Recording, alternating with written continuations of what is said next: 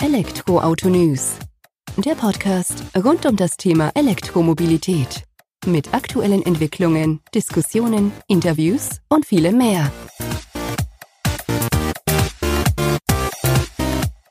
Servus und herzlich willkommen bei einer neuen Folge des Elektroautonews.net Podcast. Ich bin Sebastian und freue mich, dass du auch diese Woche wieder eingeschaltet hast, wenn es rund um die Themen E-Mobilität und alternative Antriebe in unserem Alltag geht. Diese Woche werden wir uns mit dem Thema des europäischen Elektroautomarktes ab 2021 beschäftigen und einen kurzen Ausblick wagen, wie sich der Markt nach Corona denn entwickeln könnte. Die ersten vier Monate des Jahres 2020 haben wir schon mehr oder weniger erfolgreich hinter uns gebracht, waren natürlich stark geprägt vom Coronavirus beziehungsweise der Covid-19-Pandemie. Und dass es nicht so ganz am Automobilmarkt vorbeigegangen ist, hat, denke ich, auch jeder mitbekommen. Nichtsdestotrotz versuchen wir das Ganze einfach auch mal einzuordnen, wo es denn hinführen könnte, auch in Hinblick auf die CO2-Emissionsflottenwerte, die vorhanden sind, immer noch vorhanden bleiben wohl. Äh, Subventionen, die auf den Weg gebracht werden können, Unterstützung durch die Politik und wie sich das Ganze dann eben in Hinblick ab dem nächsten Jahr verändern oder entwickeln könnte. Eine entscheidende Rolle für diese Betrachtung des europäischen Elektroautomarktes spielt auch wieder die Statistiken und Auswertungen von Matthias Schmidt, Automobilanalyst aus Berlin, der sich doch schon sehr stark mit dem Schwerpunkt E-Mobilität auseinandersetzt und auch aufzeigt, ja, wie sich der ganze Markt denn da entwickelt. Und da haben wir in den vergangenen Monaten schon stark davon profitiert, seine Eindrücke, seine Zahlen da auch zugrunde gelegt zu bekommen. Und ja, die sind quasi Grundlage für die heutige Podcast-Folge. Er gab im Februar war es, glaube ich, oder im Laufe des März haben wir darüber berichtet, ähm, dass seiner Einschätzung nach und auch Einschätzung von anderen Experten nach die Elektroauto-Zulassungszahlen in Europa 2020 eher rückläufig sein werden. Natürlich orientiert am Gesamtmarkt dann auch tatsächlich.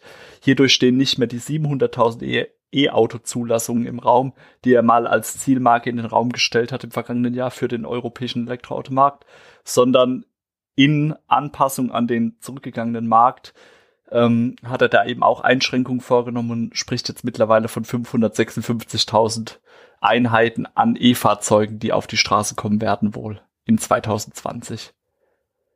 Und natürlich ist es so, dass sich getrieben durch die Auswirkungen des Coronavirus, die sich halt immer noch nicht komplett absehen lassen und wahrscheinlich auch in den nächsten Monaten noch nicht komplett absehen lassen, äh, verändert sich der Markt ständig.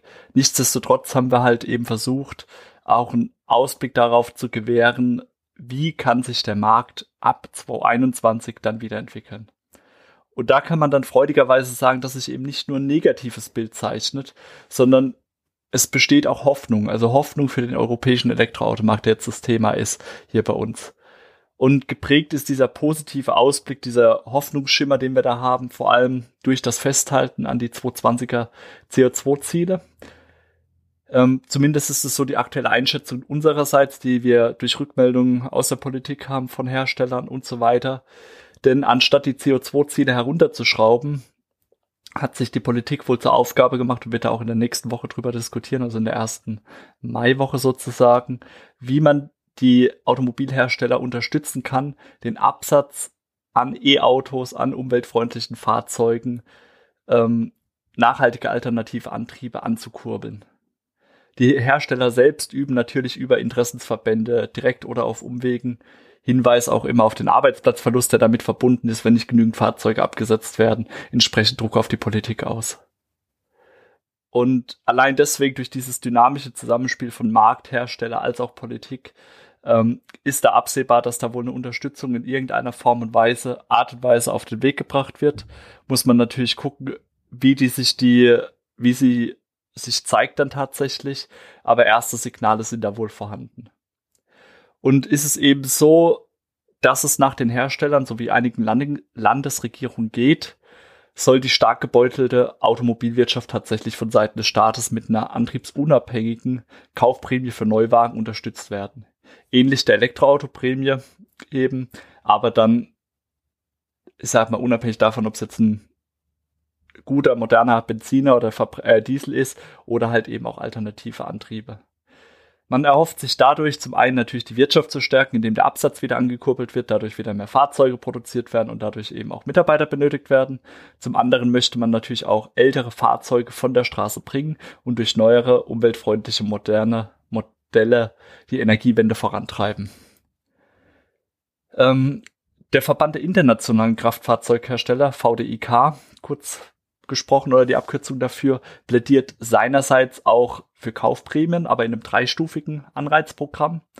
So sieht man aus deren Sicht eher eine Kaufprämie speziell für E-Autos, Kaufanreiz für Autos mit wenig Verbrauch und noch eine klassische Abwrackprämie, wie wir es auch aus der Wirtschaftskrise 2.8 kennen, die eben auch aus dem Sicht äh, auch vom Staat gefördert werden soll. Das alles sei eben notwendig aus der Sicht des VDIK, um nach der Corona-Krise wieder den Absatz an, äh, ansteigen zu lassen. Jetzt ist es natürlich so, dass da die Politik versucht, unterschiedlichste ja, Mittel zu nutzen, um eben den Absatz vielleicht auch wieder ansteigen zu lassen. Aus unserer Sicht hoffentlich beschränkt oder stark ausgerichtet auf alternative Antriebe, Antriebe, die ja auch umweltwirtschaftlichen Nutzen für uns haben sozusagen, die auch positiv für den Klimawandel einzahlen und nicht nur darauf, dass Absätze gemacht werden. Ich meine, die riesen SUVs müssen unserer Meinung nach da nicht auf die Straße kommen, auch wenn die wahrscheinlich die besten Margen haben. Dann lieber schöne, kleine, kompakte Elektrokleinwagen oder aus der unteren Mittelklasse, wo man dann eben auch Nutzen für die Umwelt hat und dennoch die Hersteller ihren Teil daran verdienen können. Jetzt ist es aber so, oder wir haben da auch eine Studie, eine repräsentative Umfrage des Gebrauchtwagenportals mobile.de gefunden. Die haben mehr als 2000 Personen befragt zu dem Thema Corona-Kaufprämie für Elektroautos beziehungsweise Autos an sich. Und da war es so, dass fast jeder zweite, also 47 Prozent, hierzulande Vorteile in der Einführung einer solchen Prämie sehen. Auf der anderen Seite ist es so, dass doch nur jeder, knapp jeder fünfte Deutsche, also 18 Prozent, bereit wären, diese auch in Anspruch zu nehmen. Das heißt, obwohl Subventionen, Förderung, Unterstützung auf den Weg gebracht werden, ist man sich nicht so im Klaren darüber, ob man das denn nutzen will oder nicht. Aber ich denke, man kann festhalten, sollte sich die Politik auf eine Abwrackprämie oder wie sie es dann auch nennen, welche insbesondere für die Anschaffung neuer E-Autos und Plug-in-Hybride gedacht ist, äh, einigen, wird man ein Steigen des Absatzes sehen. Ich meine, das waren auch nur in Anführungsstrichen 2000 Personen, die da befragt wurden. Wir sind dann doch ein paar mehr Leute in der Bundesrepublik Deutschland. Und wir könnten uns schon durchaus vorstellen, dass sich das positiv auf den europäischen Elektroautomarkt auswirkt. Das mal so zu der Einschätzung, was aktuell Hersteller und Politik machen. Und jetzt blicken wir gleich mal noch auf den Ausblick des Gesamtmarktes. Und hier zeigt sich dann, die E-Auto-Volumina müssen parallel zum Gesamtmarkt steigen. Und zwar natürlich auch wieder unter der Annahme, dass die CO2-Ziele bestehen bleiben und der westeuropäische Pkw-Markt sich schnell erholt. Wahrscheinlich angespornt durch Anreize wie eben Subventionen, Abwrackprämie, ähnlich ähm, nach der Finanzkrise, kann man festhalten, dass das E-Auto-Volumen parallel zum Gesamtmarkt steigen wird. Und aus diesem Grund ist es natürlich so, dass man 2020 wahrscheinlich erstmal aufgrund des rückläufigen Gesamtmarktes unter Plan zurückbleiben wird. Sprich, statt der angepeilten 700.000, wenn man bei diesen 556.000 Einheiten an E-Autos landen, die auf der Straße landen. Ab 2021 wird das Ganze dann aber laut äh, Matthias Schmidt, dem Automobilanalysten, stark nach oben schießen. Und auf Grundlage derzeitiger Daten, die eben vorliegen, kann man hier bei 2021 noch von einem siebenprozentigen Anteil von E-Autos am Gesamtabsatz in Europa ausgehen. Das heißt, bis zu einer Million E-Autos seien in 2021 möglich insofern sich der Markt natürlich erholt und durch Subventionen und weitere Anreize angekurbelt wird. Die Politik spielt damit eine wichtige Rolle, damit wir sehen, okay, es kann weitergehen. Und des Weiteren geht Matthias Schmidt davon aus, dass wir bei einer normalen Entwicklung, in Anführungsstrichen, des Marktes ab 2022 ähm, auch wieder steigende Absätze sehen werden. Das heißt, bis 2024 sieht er, dass wir jährlich 1,25 Millionen Einheiten an elektrifizierten, rein elektrischen Fahrzeugen auf die Straße bringen, um dann in 2025 einen starken Sprung auf 1,6 Millionen Einheiten hinzulegen. Das würde dann zu diesem Zeitpunkt auch bei einer normalen Entwicklung des Gesamtabsatzes an Fahrzeugen am Markt ungefähr 11% Marktdurchdringung bedeuten die allerdings auch notwendig sind, damit man eben die 15-prozentige Reduzierung der CO2-Ziele oder die vorgegeben ist durch die CO2-Ziele in diesem Jahr erreichen kann.